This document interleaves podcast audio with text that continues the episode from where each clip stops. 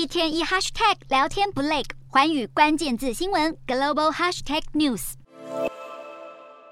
美国总统拜登卷起袖子接种次世代新冠疫苗追加剂，以身作则，呼吁全美国民众，尤其是老年人，赶紧在冬季新一波疫情来临之前施打追加剂疫苗，提升群体免疫力。美国国内疫情虽然在今年七月份 Omicron 变异株 BA.5 肆虐高峰期后渐渐有所缓和，不过美国与欧盟公卫机构最近接连警告，随着冬季到来，气温骤降，Omicron 病毒可能会再突变成新型变异株。他们更担忧民众对疫情态度松懈，不再接种疫苗，又在感恩节与耶诞节假期期间出游，恐怕会让疫情迅速反弹回升。而地球另一端的中国，对于潜在疫情热点，依旧采取严厉封控措施。北京环球影城度假区随即宣布，自二十六日起，暂时关闭园区内的主题公园和酒店，并同步展开一连串的核酸检测和清洁消毒工作，以配合政府防疫政策。相较于中国的清零政策，南韩和日本等亚洲国家，虽然确诊数也陆续增加中，政府却认定国内疫情已经控制到稳定状态。其中，南韩防疫部门当地时间二十五日透露，将从本月三十一日开始，停止每天发布有关疫情数据的新闻稿，改成只在疾病管理厅官网发布疫情资讯，一步步走向与病毒共处的生活。